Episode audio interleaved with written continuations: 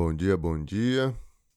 Estamos aqui para o episódio 23 do Alibi DJ Cast. Espero que vocês estejam preparados, porque hoje o podcast vai ser uma pedrada na cabeça de muita gente, né? É, tô amarradão, cheguei em casa ontem. É, na verdade, cheguei em casa hoje, né? Porque eu cheguei tipo uma e meia da manhã. É, o climazinho tá melhorando aqui, mas ainda não tá aquela coisa que diga, meu Deus, nossa, clima de Caribe, né? Porra, Maldivas, né? Mas tá melhorando. Acho que daqui a umas duas semanas já dá pra botar a moto na rua, pá, né? E é isso aí, o ano tá começando. É... Cara, vamos já pra informação inútil, né? Vamos pra informação inútil porque tem muita coisa para falar que eu não quero ficar perdendo muito tempo, né? Informação inútil, cara. Primeiro vai ser uma história. Eu tenho um, dois, três, quatro. Tem uns quatro itens aqui de informação inútil hoje, né? Tamo, tamo arregado hoje. Hoje estamos ostentando informação inútil. É, quando eu viajo, né? Quando eu tô preparando, me preparando para viajar assim, uma das tarefas que eu coloco para mim é o seguinte, cara, acha uma parada na Netflix para você baixar já no celular, para tu conseguir assistir no avião, não sei o que, né? Antes eu tinha uma vibe meio de é, comprar internet, comprar Wi-Fi no avião, mas depois eu comecei a falar, cara, são às vezes quatro, dependendo da viagem também, né? Quatro, cinco horas que tu vai estar tá ali sem internet, né? Pô, tenta assistir um filme, tenta ler um livro, tenta produzir alguma coisa, né? Tô escrevendo um. Eu tô escrevendo um esboço de um livro aqui também, aí quando tô viajando eu escrevo um pouquinho e tal. Tentar que focar um pouquinho mais nisso daqui pra, pra frente, né?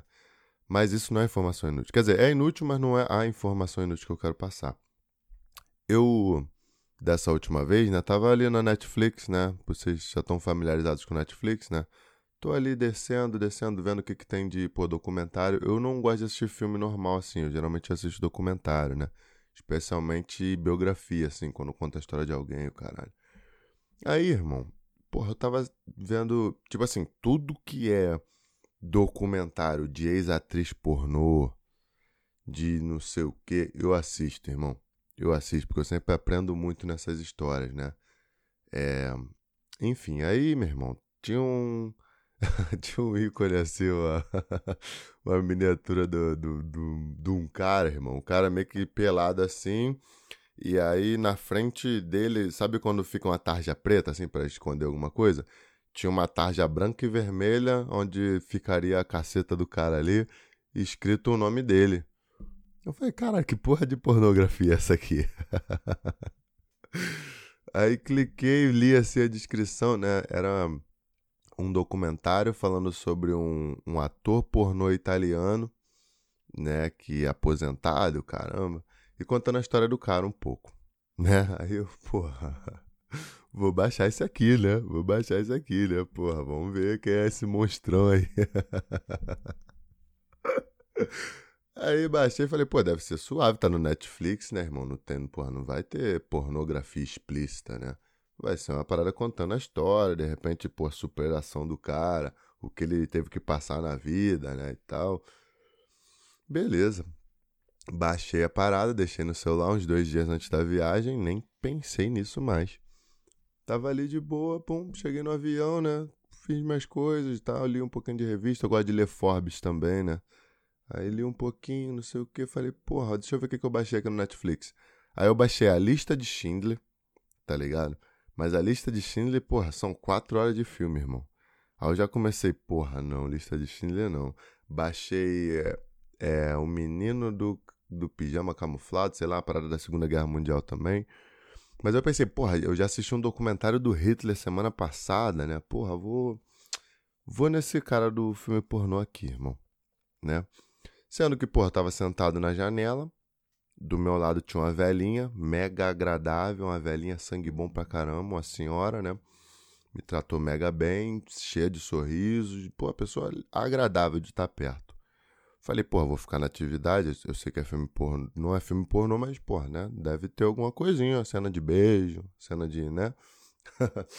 Aí, meu irmão, porra, cliquei no filme assim, do lado da velhinha. Irmão, o filme já começa com um cara tomando banho assim. Porra, escorrendo água na caceta do cara já. Eu falei, caralho, velho, já tomei um susto, comecei a suar pra caralho. Mas o que eu quero falar é isso, não quero vir aqui, porra, falar da caceta do maluco nem nada. O que eu quero falar é o seguinte, esse cara tem uma história pesada, como todo mundo que tá envolvido com pornô, enfim, com... É, como é o nome? Com prostituição. Esse, essa indústria é uma indústria que, assim, a pessoa não cresce querendo ser ator pornô tirando esse cara, né?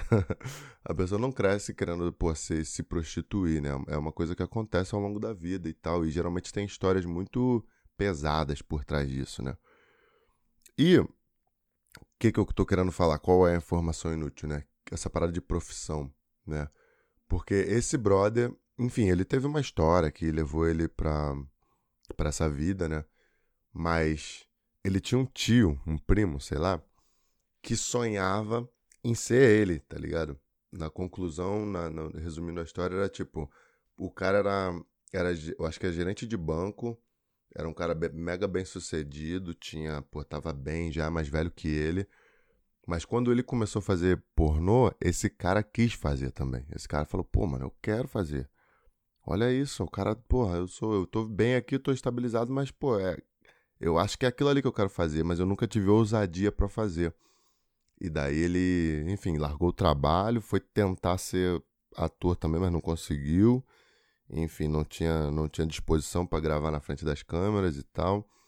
Concluindo, ele começou a trabalhar com a parada de câmera e ele virou tipo meio que empresário do outro, né? Do cara que era ator mesmo. Aí eles pô, trabalharam juntos por mais de 30 anos na carreira do cara. Acho que o cara teve uns 25 anos de carreira, irmão. Pra tu ter noção. O cara é praticamente é o Kid Bengala da Europa né? O cara, porra, tirou onda. É, mas o que eu tô querendo falar, né, de informação inútil é o seguinte, não é porque a pessoa tem uma profissão que para a sociedade parece a profissão ideal, que essa pessoa vai estar tá feliz, né? E eu vejo isso bastante. Por exemplo, o Felipe Cansado lá, né, o cara que eu dei um seminário em Berlim, irmão, eu, eu, eu tinha que falar isso aqui, eu até esqueci de falar. O cara é formado em direito pela UFRJ, irmão. Tá ligado? E o cara era advogado, o cara era, porra, bem sucedido, assim, numa idade, pô, nos 20 anos ainda, 21, 22 anos, novinho, já tava bem. Ele decidiu largar tudo para ser professor de jiu-jitsu na Alemanha, irmão. Entendeu? Então, a informação inútil de hoje é útil, porque, cara, não é não é a sociedade que tem que definir os parâmetros ou definir o que é que você vai ser da sua vida. Entendeu? Não é, é, não é a sociedade que tem que definir. Às vezes você vai querer ser um ator pornô, irmão. Você vai querer ser um lutador de jiu-jitsu, né? Desde que seja uma coisa honesta, assim, eu acho que você tem que no mínimo tentar, né, seguir o seu sonho, seguir sua visão, né? Porque visão, muitas vezes a fé, a visão, o sonho é Deus que coloca no nosso coração, né? É, assim, aí tu vai falar, porra, mas, mas tu acha que Deus vai querer que alguém seja ator pornô? Porra, não sei, irmão, mas pro cara nascer com a caceta de, porra, 26 centímetros ou mais, o que que esse cara vai fazer da vida, irmão? O cara nasceu com um dom, irmão. Nasceu abençoado, entendeu? então, eu não sei, eu não sei qual é, qual é a missão na vida de alguém que nasce com esse dom aí. Mas o que eu tô querendo dizer é que não deixe a sociedade definir a tua, o teu legado, a tua parada. Por exemplo, até, até eu mesmo, já, depois de depois que eu já tinha feito tomada a decisão de ser lutador, já estava bem sucedido no jiu-jitsu, ainda assim tinha gente que me colocava uma pressão de lutar MMA. Entendeu? Até hoje existe essa pressão. E se você tem a mente fraca ou se você não tem clareza no que você quer, você muitas vezes acaba se perdendo nesses. Tipo, pô, o que, que eu tenho que fazer de verdade, né? Qual é a parada? Porque, caramba, tem tantas opções, né? E a sociedade diz tanta coisa, mas no final a sociedade não sabe de você. A sociedade é um conjunto de, vá, de um monte de gente insegura, um monte de gente que não conseguiu, algumas pessoas que conseguiram, mas aí é a história, não é a sua história. Então não deixe, cara, que a sua é, que a sociedade dite para você, te diga o que, que você tem que fazer da sua vida. Porque só você que sabe a sua visão, né? A sua história não vai ser igual a das outras pessoas. Por exemplo, na minha idade, pô, Rafa Mendes estava aposentando já. E eu sinto que, caramba, eu tô começando a entender alguma coisa agora. Entendeu? Tô começando a pegar um ritmo legal, mentalmente falando, fisicamente falando, tecnicamente falando, agora. Entendeu? Então não dá para você se comparar com ninguém. Né? Eu tinha outras coisas para falar de informação inútil, mas essa daqui já durou por 10 minutos, então eu só vou falar uma coisa. Eu só vou falar uma coisa, eu vou falar isso porque eu já falei aqui no podcast. Quem está aqui há mais tempo já sabe, essa é a minha opinião, é minha opinião. É, eu não mudei essa opinião ainda, então eu vou falar aqui. Vou falar rapidamente, quem já está aqui há mais tempo já vai entender. Mulherada. Conselho para mulherada agora. Sei que pô, tem muitas meninas assistindo. Ultimamente tenho recebido muitas mentions, né? Muitas meninas me, me mencionando lá no Instagram que estão ouvindo meu podcast. Então, se você é menina, tá ouvindo aí, porra, posta lá. Se você concordar com o que eu vou falar aqui agora, tá? Posta lá no teu stories lá, pá, podcast irado do Ali, porra, dando conselho para as meninas e tal, né? É o seguinte, é o seguinte.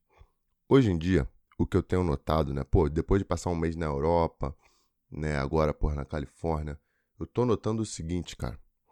As meninas que estão com dinheirinho sobrando, as meninas que estão com dinheirinho sobrando, não coloca beijo não, cara. Não, não, não, não coloca beijo, não. Tá bom? Só esse conselhozinho assim. Porque eu tô vendo que, pô, quando a mulher tá com dinheiro sobrando, o que que faz? Bota um siliconezinho tal. Aí tá bem, eu não julgo, né? Tem gente que gosta, tem gente que não gosta. Mas, esteticamente falando, fica bonito. Né? Não tem como falar que fica feio. Uma pessoa que fala que fica feio é uma pessoa que, sei lá, tem uma opinião diferente. Mas 90% vai, vai concordar que, pô, o silicone fica bonito. Se é bom ou se não é, aí já é outra discussão. Mas bonito, pronto. É, é, é evidente. Mas o beiço, cara. O beiço é o seguinte: não tem mulher que fica bonita por causa disso. A mulher que fica bonito beiçuda é a mulher que já era bonita. Se você é feia e tá querendo ficar bonita, não é através do, dos lábios, cara. Entendeu? Então eu não sou a favor disso aí, não. Entendeu? Eu tô aqui dando um conselho de amigo. Não precisa, cara. Não precisa fazer isso. Se tá com dinheiro sobrando, faz isso não, pô. Faz isso não. Investe na tua dieta, investe na. Tem tanta coisa legal para tu investir, cara. Não investe nisso não, tá bom? Não investe nisso não. Se você quiser saber mais sobre a minha opinião sobre isso, ou ouvir os outros podcasts aí, mas não faz isso não, tá? Faz isso não. Não faça isso não. Não faça isso com você, tá bom? Então, acabou uma informação inútil por aqui. Hoje, galera, vamos falar sobre vários temas. Os temas vão se cruzar uns nos outros. Eu vou repetir algumas coisas algumas vezes. Eu vou até dar algumas voltas em alguns assuntos e eu acho que vocês vão me entender por isso. Vou falar aqui sobre o Who's Number One, né? O evento que aconteceu esse final de semana na Califórnia. É, eu tava lá, eu fui coach eu fui entrevistador de atletas. Entrevistador é o nome? Não sei. Repórter, sei lá. É, eu gravei um vlog também que eu vou editar hoje. Não agora, porque agora eu tenho que malhar e pegar minha filha na escola. E. Enfim, gravei um vlog, fiz, trabalhei pra caramba. Dei um seminário na Praia Jiu-Jitsu, agradecer aí o Thiago da Praia Jiu-Jitsu. O primeiro seminário da academia do cara foi meu. Fiquei honrado. Antes de levar os amigos da equipe dele, o cara me levou. E foi um sucesso, graças a Deus. É, a gente atingiu a meta, tipo Dilma Rousseff, né? Quando atingir a meta, dobra a meta. E. E, cara, o evento foi muito legal. Vou falar aqui de, algum, de, alguns, de algumas pessoas, né? Que participaram. E, claro, vou começar com os meus, né? Vou começar com a rapaziada que eu fui lá para assistir. O Who's Number One começou, cara, meses atrás, quando o Mike, Michael Sears me convidou para fazer a luta principal contra o Meregali, né? É, me convidou, falou, pô, vamos fazer a luta principal contra o Meregali, não sei o que, estamos fazendo esse evento aqui. Eu falei, cara, não dá. Fevereiro não dá para mim, eu vou estar tá voltando do europeu, não sei como é que vai estar. Tá. Eu tô focado agora no Motivacionale, né? Porra, fazer uma luta com o Nicolas depois de europeu, né? Depois eu tinha europeu, tinha mais duas semanas de seminários, falei, porra, europeu, duas semanas de seminário, motivacional, ainda fazer uma luta com o Nicolas, é, mano, é, é, é arrogância, né? Então não aceitei a luta. Aí eles colocaram o Vitor Hugo. Parece que a luta ia ser com alguém antes. Parece que eles queriam colocar o Kina e o Nicolas. Mas aí o Kina não aceitou. Enfim, também não tenho nem direito de ficar falando sobre essas, essas, essas behind the scenes aqui, né? Mas fui lá, né? Aí o, aí o Mike falou, cara, você pode ir lá, vai ter uma galera que não vai falar inglês, eu queria que tu traduzisse e tal. Falei, lógico que vou. O May vai lutar também, já posso fazer coach do May, não sei o quê. E foi mais ou menos isso. Cheguei lá, cara. É, vou falar das lutas logo, porque acho que foi o que mais me chamou a atenção, né? Tá muito incrível o nível dos faixas coloridas, né? Tá muito incrível, tá muito impressionante o nível da molecada, né? Falando do May primeiro, né? Foi o seguinte, no, na coletiva de imprensa, o cara que ia lutar com o May falou assim: "Ah, ele é finalizador, mas eu sou finalizador também, então eu tenho certeza que amanhã eu vou finalizar esse cara. Né? Falei, porra, cara, ousado. Falar isso pro meio, irmão. Né? Ousado. Aí, chegou no dia seguinte, o May começou muito bem. Acho que, se não me engano, puxou junto, subiu. Não, o May puxou primeiro. Né? Puxou primeiro. Aí o moleque meio que pulou num triângulo. Aí o May subiu, mas ao invés dele defender logo, ele deu uma olhada no tempo, ele deu uma, tipo, pra mostrar que tava de boa, tá ligado? Mas só que não tava de boa. O moleque ajustou muito o triângulo. E ficou um triângulo esquisito pra caramba. E realmente, na minha opinião, era impossível ele sair daquele triângulo ali. Impossível ele sair do triângulo.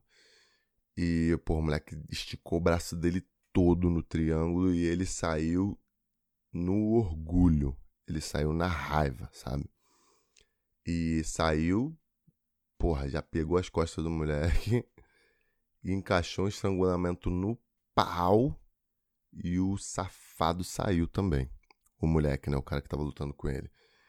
E foi muito incrível, né? Aí o May conseguiu, enfim, já, tinha, já ganhou os dois pontos. Depois que ele saiu do triângulo, ele ganhou os dois pontos. Aí depois puxou de novo, raspou de novo, se eu não me engano, ou quedou.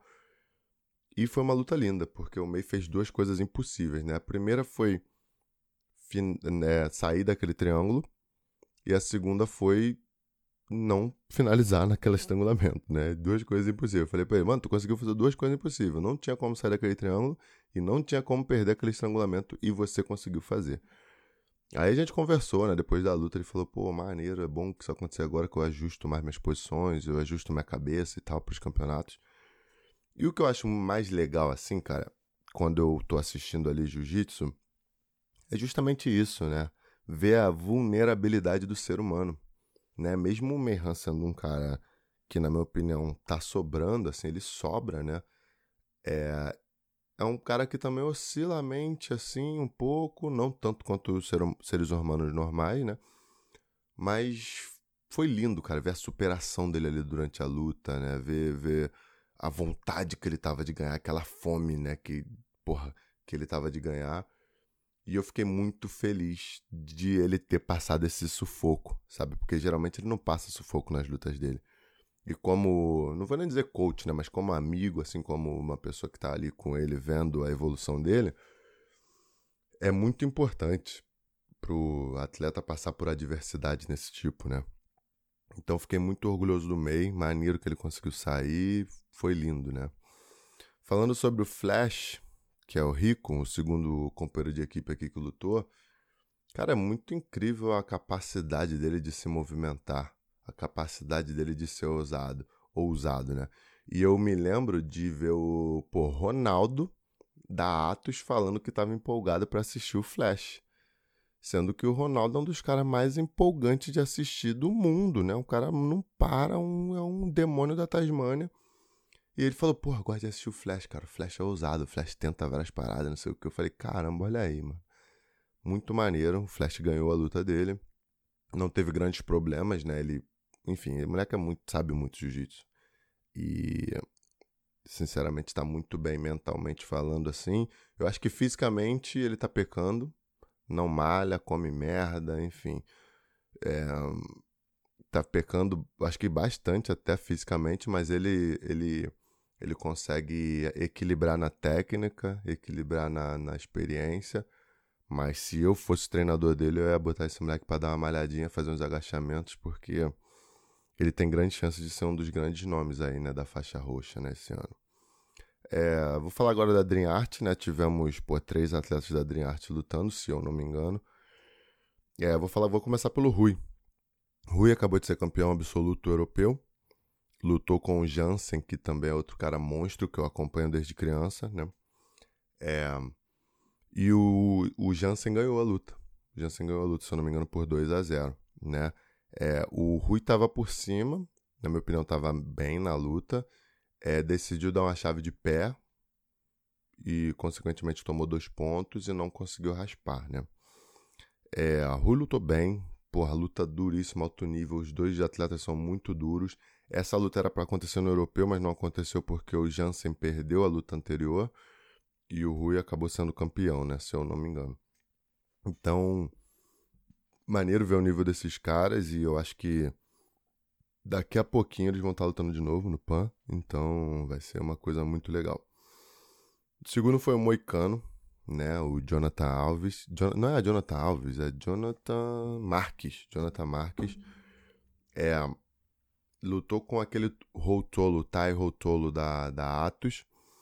E para ser sincero, eu vou falar disso aqui depois, né? Mas é, não dá para ganhar na decisão da rapaziada da Atos, tá? Mas eu vou falar isso aí depois. Ele perdeu na decisão, foi uma luta que o Moicano não fez nada e o Rotolo nada fez.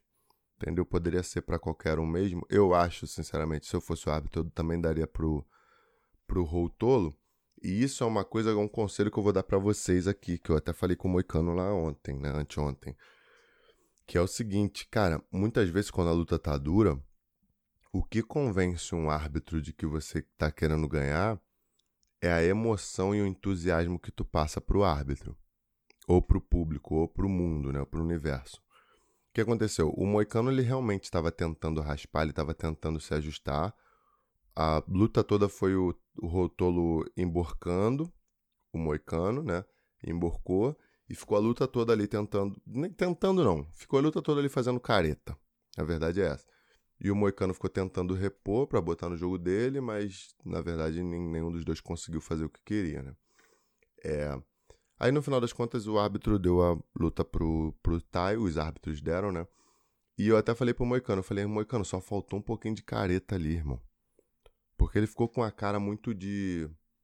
Ele, ele, tem aquela poker face dele, né? Ele mantém, mantém a mesma expressão, ele não mostra cansaço, não mostra dor, não mostra nada, que eu acho ótimo. Eu acho que uma das principais características do lutador é justamente esconder os sentimentos do adversário, né? Você esconde o que você está sentindo, você não deixa o teu adversário saber o que, que você realmente está pensando, né? Mas ao mesmo tempo, quando é uma luta muito dura assim, isso pode ser fator determinante. O árbitro pode olhar para aquela careta ali como uma vontade de fazer alguma coisa, entendeu? Então, eu acho que por o Moicano não ter feito careta, pode ter passado para o árbitro que ele não estava querendo tanto assim a luta, entendeu? Então esse foi um conselhozinho que eu dei para ele assim. O terceiro cara da Dream Art que lutou foi o Mikael Galvão, né? Que vocês, a maioria já tá familiarizado aqui. E, irmão, eu preciso falar aqui que o Mika, fisicamente falando, tá em outro nível, irmão. O Matheus, né, que lutou com ele lá da, da EOJ, né? Cara, o Matheus fez posições perfeitas com o Mika. Fez posições que. Perfeito. Por exemplo, abertura de guarda. Ele fez perfeitamente o que ele tinha que fazer. Mas realmente não dava, né? A força das pernas, a força das pegadas do Mika realmente são outra coisa. Estão é, em outro nível. E realmente deu para ver que, meu irmão, para ter noção, o, o Mika colocou o Matheus para dormir com estrangulamento no rosto, irmão. O estrangulamento nem tava no pescoço, o estrangulamento tava no rosto e o cara dormiu. Para você ter noção, assim, para você imaginar a, a, a qualidade física que esse atleta tá. Entendeu? É uma coisa de outro mundo, é uma coisa esquisita né? E eu gostaria, eu até falei pro, pro Melk, né, o pai dele, falei, cara, quero ir lá em Manaus, treinar com vocês um tempo, entender um pouquinho da mentalidade de vocês, né? Que, meu irmão, lindo o trabalho, lindo pra caramba o trabalho, incrível a, o trabalho. Aí você tem outras qualidades do Mika que você não vê em outros atletas, que é o seguinte, o moleque tem 16 anos, já por tá batendo em atletas de alto nível na faixa roxa, marrom até. E o moleque fala inglês já. Né? Ele fez a entrevista comigo em inglês. Eu falei, qual é? Quer fazer em português ou em inglês? Ele, não, vamos fazer em inglês. Fez em inglês. É... O cara. Irmão, tem, tem canal no YouTube já. O moleque é, é diferenciado. Fez, ele, ele aquele, aquele time ali, né? Fez um trabalho excepcional. E ele tem tudo para continuar crescendo dentro do esporte, né? Aquilo que eu falo, né? Até falei isso aqui já sobre o Mika, né? é, é não ficar elogiando muito ele, deixar ele na, na, na zona dele de desconforto, trabalhando, que realmente ele vai muito longe, né? Agora eu tenho. Eu quero falar um pouco sobre os gringos, né? Primeiro gringo que eu quero falar aqui é um que eu não sei o nome. Um carinha lá, juvenil, se cara juvenil, cara, faixa azul. E na hora da coletiva de imprensa ele falou assim, ó, vocês podem esperar luta da noite. Pode esperar a luta da noite aí com a minha luta. Aí eu ali assistindo me senti desrespeitado com aquilo, cara. E olha que eu nem, nem ia lutar, né? Mas eu falei, cara, o cara é faixa azul, né? Faixa azul, juvenil, já tá com essa ousadia toda, cara. Faixa azul, juvenil, já tá com essa bronca toda. Que história é essa, mano? Como assim você esperar? Tudo bem, de repente você pensar nisso. Você falar na frente das câmeras, cara. Você sendo faixa azul, acho que você tem que se pôr no seu lugar de faixa azul, cara. Você tem que se pôr no seu lugar de juvenil, né? E. e, e assim, eu, eu, eu, é, é aquilo também. Eu venho de uma geração diferente, eu venho de um background diferente, eu tenho uma filosofia diferente. Eu entendo o que ele estava tentando fazer, se promover ali como atleta, mas, pô, ele chegou na luta e tomou um couro, cara. Entendeu? Chegou na luta no dia seguinte e tomou um couro. É... Enfim, eu, eu fiquei assim. Eu até fiquei puto comigo, porque eu falei tanto mal dele. Depois o moleque veio e me pediu pra tirar uma foto comigo. Eu falei, puta, mano. Porra, bichão, foi mal ter falado mal de tu aí. Mas, pô, tu pediu também, né, cara? Pra que que tu vai falar isso, cara? Que tu vai fazer luta da noite? Calma, calma. Fala que vai ganhar, fala que trabalhou direitinho. Sei lá, né? Mas enfim, cada um faz o marketing como quer, cada um se posiciona politicamente como quer, mas eu acho que não tem benefício nenhum para ele fazer isso. Não, não há benefício para ele fazer isso com ele, entendeu? É, o segundo que eu quero falar é o Conor de Angelis, né, um atleta da Atos faixa roxa, campeão mundial faixa roxa, se eu não me engano, ou campeão mundial faixa azul, não sei exatamente. Fiquei impressionado, se você não sabe, é o Conor, ele mora numa van, né, ele pô, montou uma van para ele morar, enfim, é um cara que é incrível o que ele faz, atleta Hyperfly também. É, uma coisa que me surpreendeu é que ele fala português, né? O moleque, pra tu ver quanto ele sacrifica pelo jiu-jitsu, né, cara? E achei muito maneiro isso. Ele ganhou a luta, né? Pô, a gente entrevistou lá. E uma coisa que eu fiquei feliz foi que ele falou que o meu canal ajudou muito ele no processo de aprender português, né? E eu tenho alguma, alguns outros gringos que falam isso. Eu tenho uma amiga chamada Diana que sempre diz que, que o meu canal ajuda muito no, no processo de aprender português e isso eu fico amarradão, né? Canal, podcast, enfim, eu fico amarradão com essas pessoas. Então, parabéns aí ao Diangelis, que fez uma luta boa. Eu tenho outras coisas para falar dele aqui, mas eu vou falar mais pra frente, né? Vou falar aqui agora do Roberto Jimenez, né? Que fez a luta lá contra o Kina, ganhou do Kina, né? Por, se eu não me engano, quatro pontos, não me lembro exatamente, mas foi uma luta muito técnica, muito estratégica, né? Eu acho que ele meteu uma bronca no final ali, mas de repente era isso realmente que ele estava pensando, não sei. Mas é, eu achei legal, cara, porque o Kina é, ele pegou uma luta que na teoria seria uma luta fácil para ele, né? E se surpreendeu, né, cara?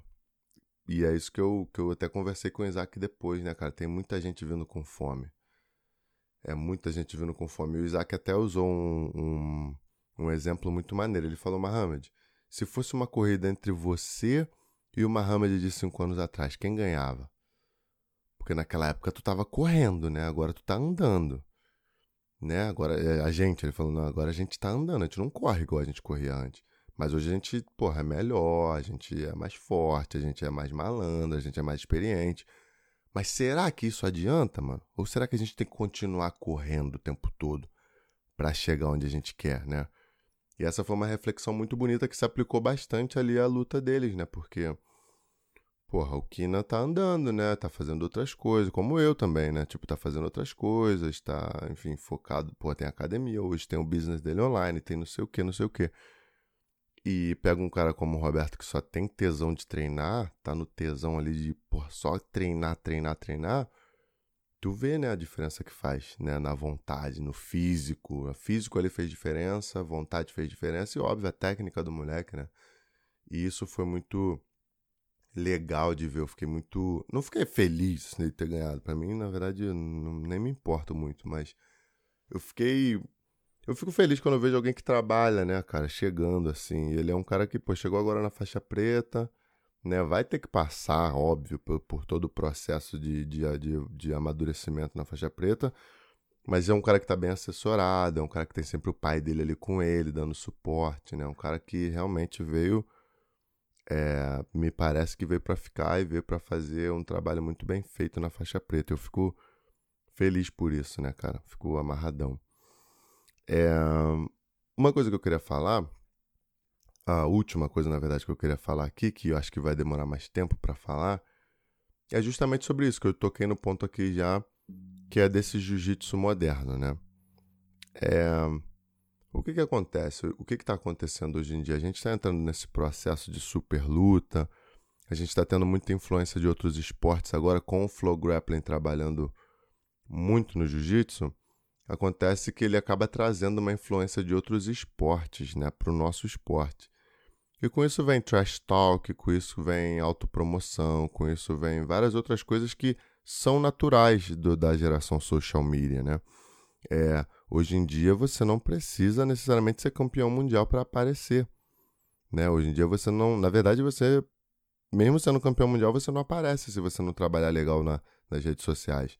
Então as pessoas estão entendendo isso e quando elas têm a chance de falar na frente da câmera, elas se empolgam, empolgam um pouco, né? Eu vou dar um exemplo. Teve um faixa roxa. Eu não vou, não vou citar nomes aqui porque eu acho que isso é meio, um pouquinho mais delicado. Teve um faixa roxa que teve a luta dele cancelada. A luta do cara foi cancelada e ele falou assim: Cara, bota o Isaac Baiense aí, já que ele tá. Porra, tipo assim, o cara é faixa roxa, campeão mundial, ou de repente ganhou o mundial de azul. Porra, tu não desafia um campeão mundial faixa preta, cara tu não, não, não, não, não, não, não tem lógica numa decisão dessas. Não tem lógica numa, numa ação dessas aí. Não faz sentido. Você não tá no mesmo nível de, de, de nada. Você não suou a camisa para poder merecer subir num tatame para fazer uma super luta com faixa preta campeão mundial, né? Aí o cara usa aquela do vai que cola. Ah, vai que cola, né? Não tenho nada a perder. Se eu perder pro cara, o cara é campeão mundial. Se eu ganhar dele, eu faço meu nome. Mas peraí, né, irmão? Peraí, né? Não é assim que se faz.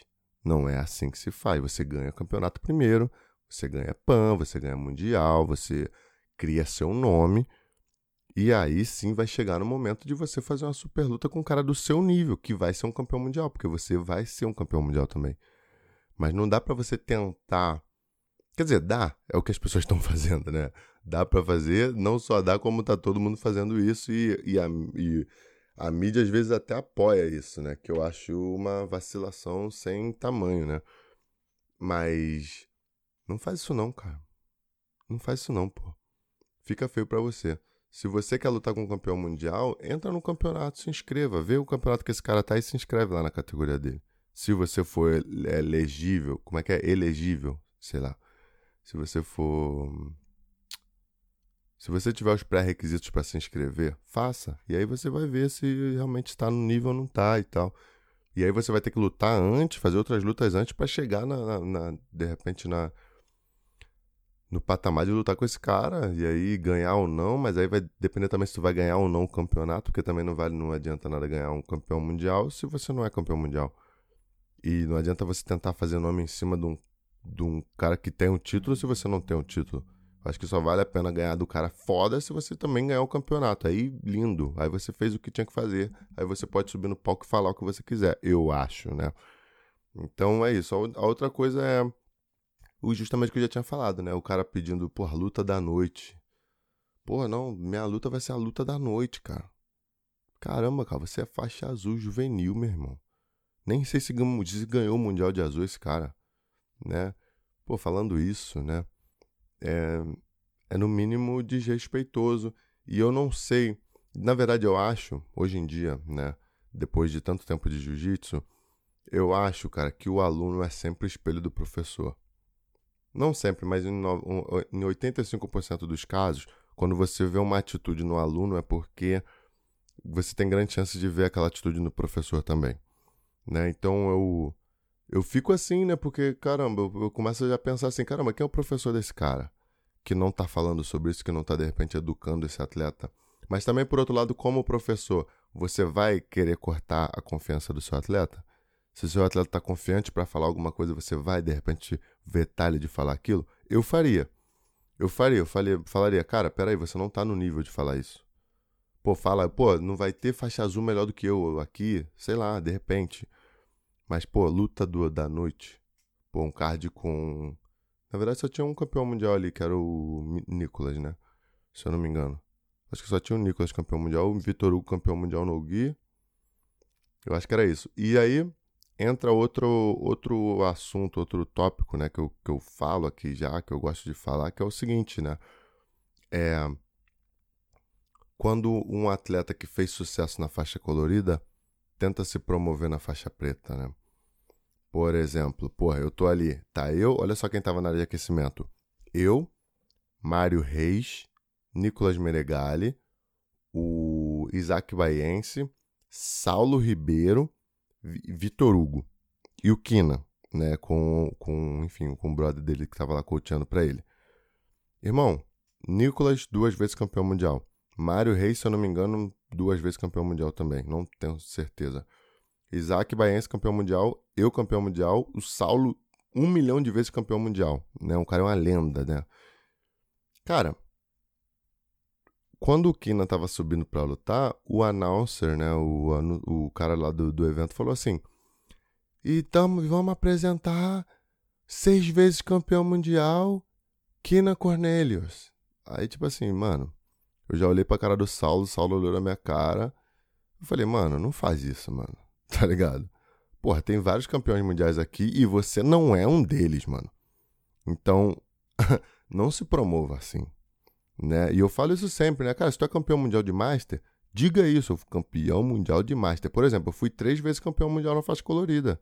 Campeão mundial de roxa, campeão peso absoluto na marrom. Ok. Mas quando você pega a faixa preta, isso acaba. Você não é campeão mundial de nada mais. Você, de repente, tudo bem.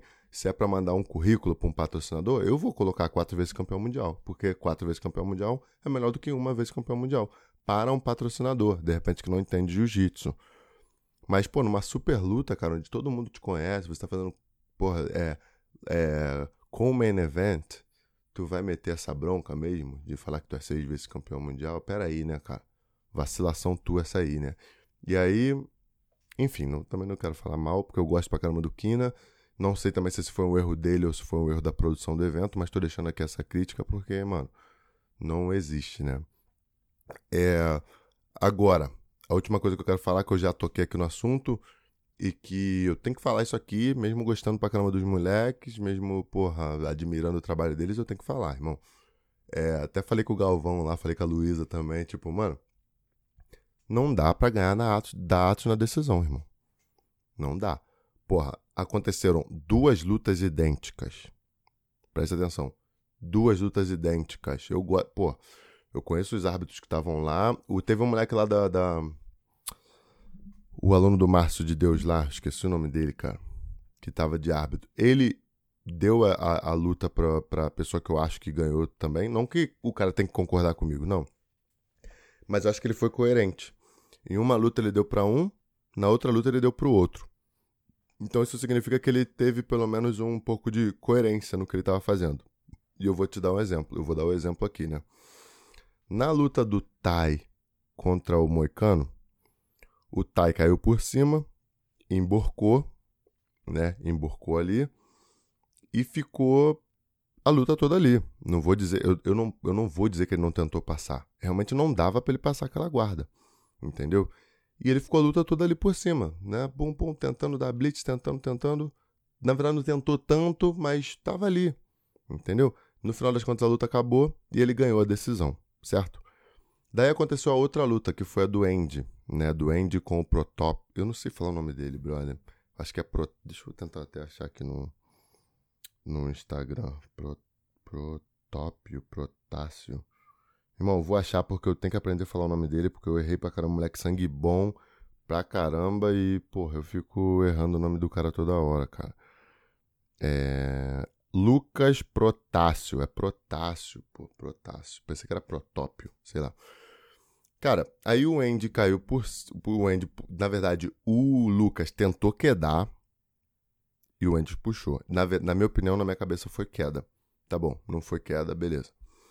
E daí a luta foi acontecendo, foi acontecendo. O Lucas por cima, emborcado, dando blitz. Na verdade, eu nessa, nesse caso, eu vi ele dando blitz, eu vi ele realmente tentando passar. Realmente não dava para ele passar aquela guarda. O Andy é um. É um é escroto pra caramba, uma pegada muito forte. Dava pra ver que a pegada, as pegadas do Andy eram muito fortes, né? E eles também são caras que, pô, já lutaram 10 vezes, né, cara? Então é muito difícil de tu tirar alguma coisa da cartola com um cara que tu já lutou 10 vezes, né? Mas, mas, o que que eu quero dizer? Não tô dizendo que o Andy não ganhou, ou que o Protássio ganhou, ou que. Não tô dizendo isso, eu tô falando aqui agora de arbitragem, tá? Por que que em duas lutas idênticas você, como árbitro, dá uma luta para um e outra luta para o outro. Sendo que, ao meu ver, tá? Eu não tenho nada a ver, não sou de checkmate, não sou de F não sou Atos, eu não tenho nada para ganhar com isso aqui. Cara, a luta foi idêntica. As lutas foram idênticas. Na verdade, eu vi o Protássio tentando passar mais do que o Routolo, do que o Tai, né?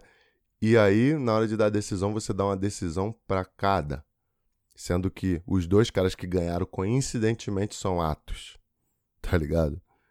Então, pera aí, mano. Você me falar que não vou, eu, não, eu não quero achar que seja maldade isso. Mas, pelo amor de Deus, cara. Pelo amor de Deus. Se. Tá bom, se você tem uma opinião com relação à emborcada, ou com relação à guarda, ou com relação a qualquer coisa, ok. Tenha a sua opinião. Tá ótimo isso. Entendeu? O meu problema todo é o cara ter duas opiniões diferentes, uma luta após a outra. Cara, tipo, teve 15 minutos de intervalo entre uma luta e outra. E o cara já mudou a opinião dele com relação ao jiu-jitsu? Como assim? Tá ligado? Tipo assim, não, esse cara que tá por cima tá atacando mais, vou dar a vitória para ele. Aí depois, não, o cara que tá por baixo tá atacando mais, vou dar a vitória para ele. Como assim, mano? Se a luta foi idêntica. Tá ligado? Então, esse foi minha, minha indignação, assim, eu vi uma galera da checkmate puta lá xingando e tal. Eu não, eu não chegaria nesse nível de xingar ninguém, né? Mas, porra, cara, pelo amor de Deus, mano. E aí o cara, na hora de dar justificativa, como árbitro, ele cada hora dá uma justificativa diferente. Né? Ah, não, eu achei que o cara tentou mais. Ah, não, achei que o outro tava amarrando. Ah, eu achei isso, eu achei aquilo. Falei, puta, mano.